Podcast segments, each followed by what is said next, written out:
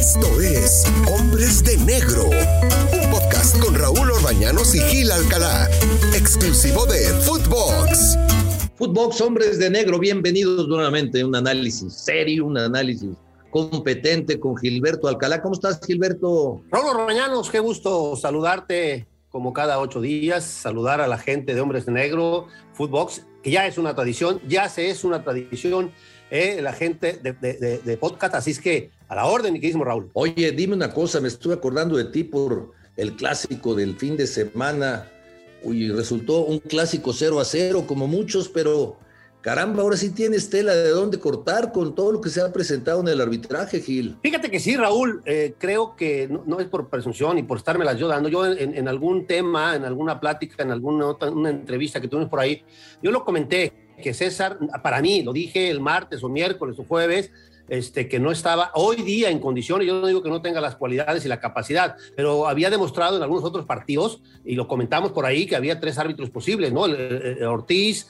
este, el cantante este, Fernando y, y, este César Ramos. Y yo decía que para mí el último que tendría que arbitrarlo era César Ramos y ahí están las consecuencias. No venía bien el chico. Creo que entiendo que es tu árbitro mundialista, que es árbitro referente, que hoy es de los menos malos que tenemos hoy en, el, arbitraje. Y qué triste, ¿no? Que tengamos que poner uno de los menos malos y no al mejor, porque no hay. Pero creo que eh, las decisiones que tuvo eh, cuando empezó a, titubear, sobre todo en el primer tiempo, ¿no? Ya segundo tiempo ya otro, otro tema, pero en el primer tiempo que fueron las circunstancias, situaciones más, más, más importantes, las expulsiones y todo ese tipo de cosas que todo mundo vimos. Claro. Y bueno, ¿y el VAR para qué está también, Raúl? Porque es una combinación. Hoy tenemos que criticar el arbitraje por lo que vemos en la televisión, porque ellos también lo ven. Entonces, no seamos malos. Es, es, es algo que yo te iba a, a comentar, Gil. Fíjate que yo tengo la impresión esa es la impresión que tengo que César Arturo Ramos Palazuelo salió muy presionado por aquella final que pitó de América contra Monterrey, ¿te acuerdas? Sí, claro, cómo no, donde hubo un penal del tamaño del Estadio Azteca. Exactamente, yo por ahí creo que salió muy presionado.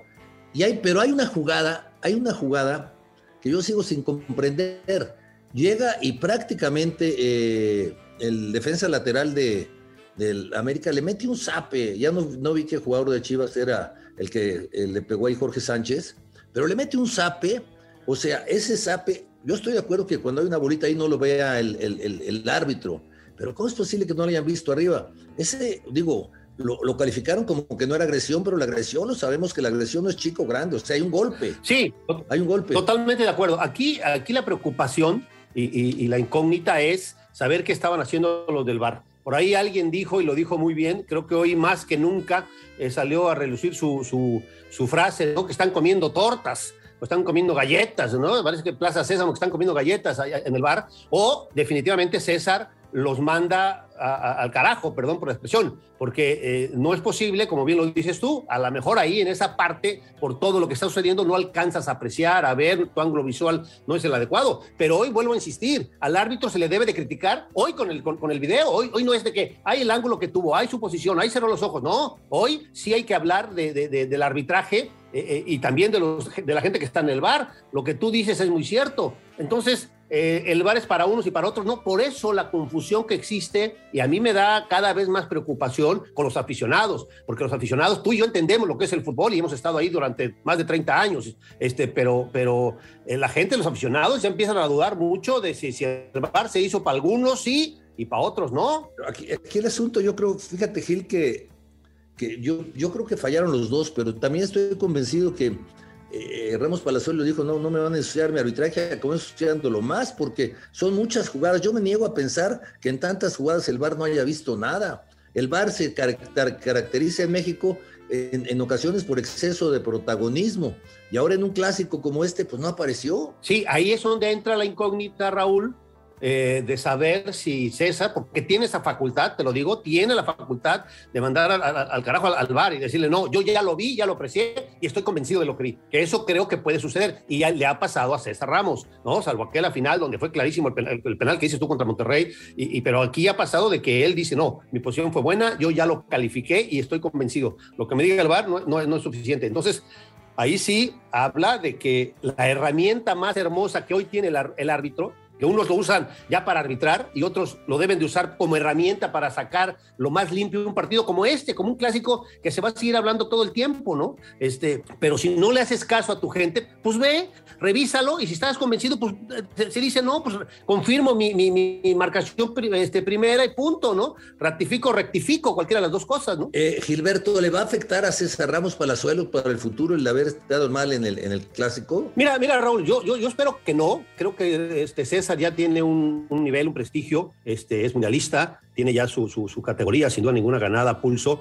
pero lo que sí le, pedimos y le, comentamos, le exigimos a la comisión de traje, a la comisión este, designadora y al área técnica, que hablen con él. El chico debe de tener por ahí algunos problemas, que sabemos que los tiene, eh, son cosas personales, familiares, que eso no nos metemos, obviamente, y que él debe de entender que eh, lo que le vino a él ser árbitro de primera división y luego árbitro internacional, creo que debería de tomar, revisar alguno que otro partido de aquella época y volver a esa, a esta, a esa idiosincrasia de, de, César Ramos, ¿no? Yo lo único que le pido, porque hoy lo vemos así muy altanero, está muy subido al tabique y eso no es bueno. Entiendo que a todos nos pasó, a Gilberto Alcalá también le pasó, sin duda ninguna, pero si hubo quien en ese momento nos pudiera este, corregir, ¿no? Culminar a decir, a ver, señor, no has ganado nada, él ya se siente en el siguiente mundial, ya sabe que va a ir, este, ya no hay competencia para él porque pues ya tiene un prestigio, pero arbitrando así, creo que no le, no, le, no le es bueno para él y para la Comisión de Arbitraje ni para el arbitraje mexicano. O sea, simple y sencillamente el arbitraje de este hombre fue malo. Sí, sí, para,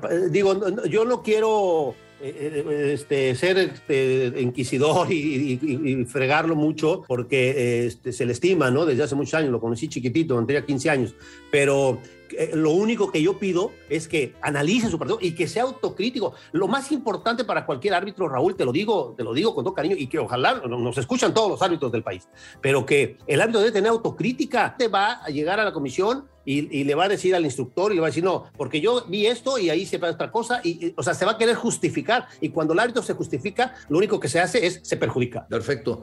Oye, hay otro tema que también llama la atención este fin de semana. El Monterrey gana el partido en el minuto 95. Se añadieron 90 y se añadieron 6 minutos. El árbitro fue el Gato Ortiz.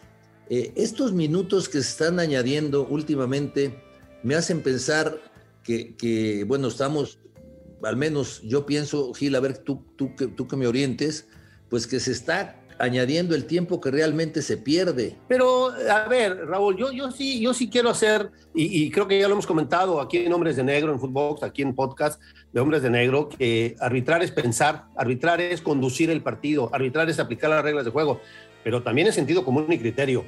Este, yo entiendo que se pierde 6, 7, 8, 10 minutos, yo entiendo, pero hay que ver cuándo, cuando esa pérdida de tiempo es por la conducción del partido, porque así es el partido, o porque hubo algo anormal, ¿no? Que se paró el juego porque estuvieron gritando este, este grito homofóbico, porque, porque hubo, hubo lesiones, hubo cosas, pero sí porque hubo cambios. No, eso es parte del fútbol, eso es parte de lo que se tiene que generar en los 45 minutos. Eh, eh, creo que eh, si al, gato Ortiz le dio para marcar seis minutos, tendrá sus razones. Ahí no lo podemos este, este, criticar directamente porque tendríamos que sacar un, estimado o, realmente con reloj en mano, con cronómetro en mano, ir parando las, situaciones, ¿no? Creo que eh, me ocupa y me preocupa más el penal que marcó a favor de Santos, que yo en lo personal no lo hubiera marcado nunca, porque fue un, fue, un, fue un, regalito ahí que salieron y también el VAR tampoco lo entendió porque el fútbol es un juego de contacto donde se juzga y se califica la imprudencia, la temeridad y el uso de una fuerza y ahí nunca hubo nada. El contacto existe en el fútbol, es parte del fútbol